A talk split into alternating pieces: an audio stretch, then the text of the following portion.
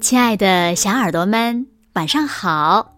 又到了听故事的时间了，你的小耳朵准备好了吗？搜索关注微信公众号“子墨讲故事”，更多好听好玩的故事等你来听哦。我是每天晚上为小朋友们讲故事的子墨姐姐。今天呀，我们要听到的故事呢，名字叫做《奔奔和夜晚的妖怪》，一起来听吧。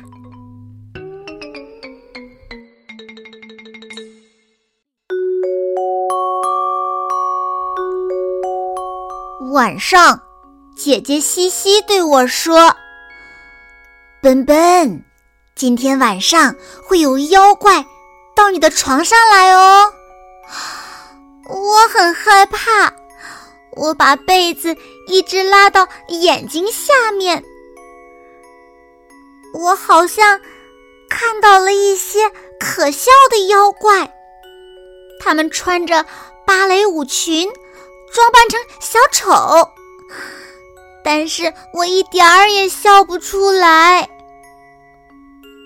西西是这样说的：“笨笨，妖怪们今晚会来你的床上找你哦。”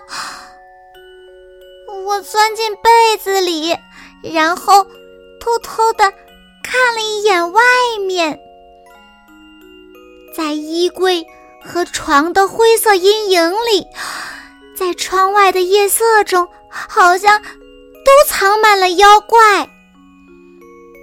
我很害怕，我缩在床的一角，竖起一只耳朵倾听风吹过屋顶的声音，枫树叶飘落的声音，他们好像都在对我说：“奔奔，别害怕。”西西说的妖怪。你可以把他们都赶跑的，妖怪们，你们你们可要小心喽！我要设置一个陷阱，专门抓妖怪的陷阱，用椅子和被子做路障，或者或者，哈，到处都拉上线。哦。哈，还有更好的办法！我要用至少一千颗珠子，一千颗保护小猫的珠子来做一个陷阱。只要一踩到珠子，你们可就糟糕了，你们会到处乱滑，会掉进陷阱里。现在我就在我的床上等着你们来啦！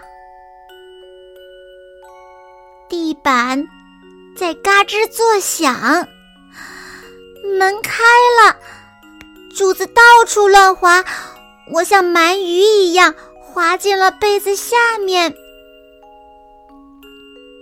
砰！啪！嘣！咔嚓！我的玩具保险箱的门关上了，我的玩具保险箱可是很厉害的。我的陷阱也是。我鼓起勇气，打开了灯，爬下床，温暖的脚踩在冰冷的地板上。我一步一步的朝前走，我的心扑通扑通的跳着。哗啦，我的保险箱。哗啦一声，自己打开了啊！我的姐姐从里面站了起来。西西，笨笨，你从哪里来呀？从你的保险箱里呀！你不是看到了吗？我踩到了你的那些珠子。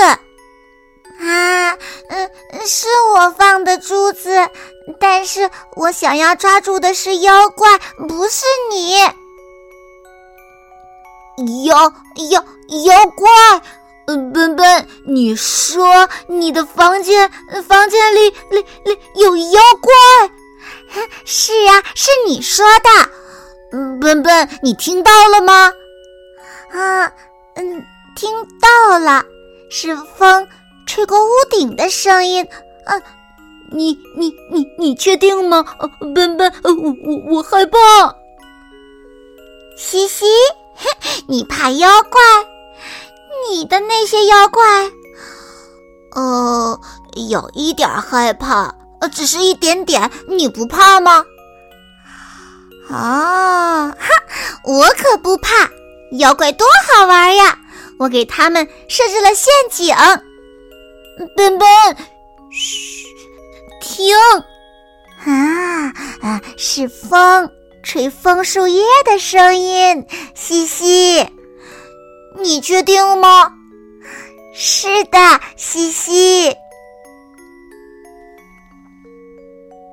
这天晚上，姐姐缩在我的床上，她对我说：“睡觉吧，西西。妖怪只是夜晚变化出来的黑色衣服，他们只是在故事里。嗯，至少。”我希望是。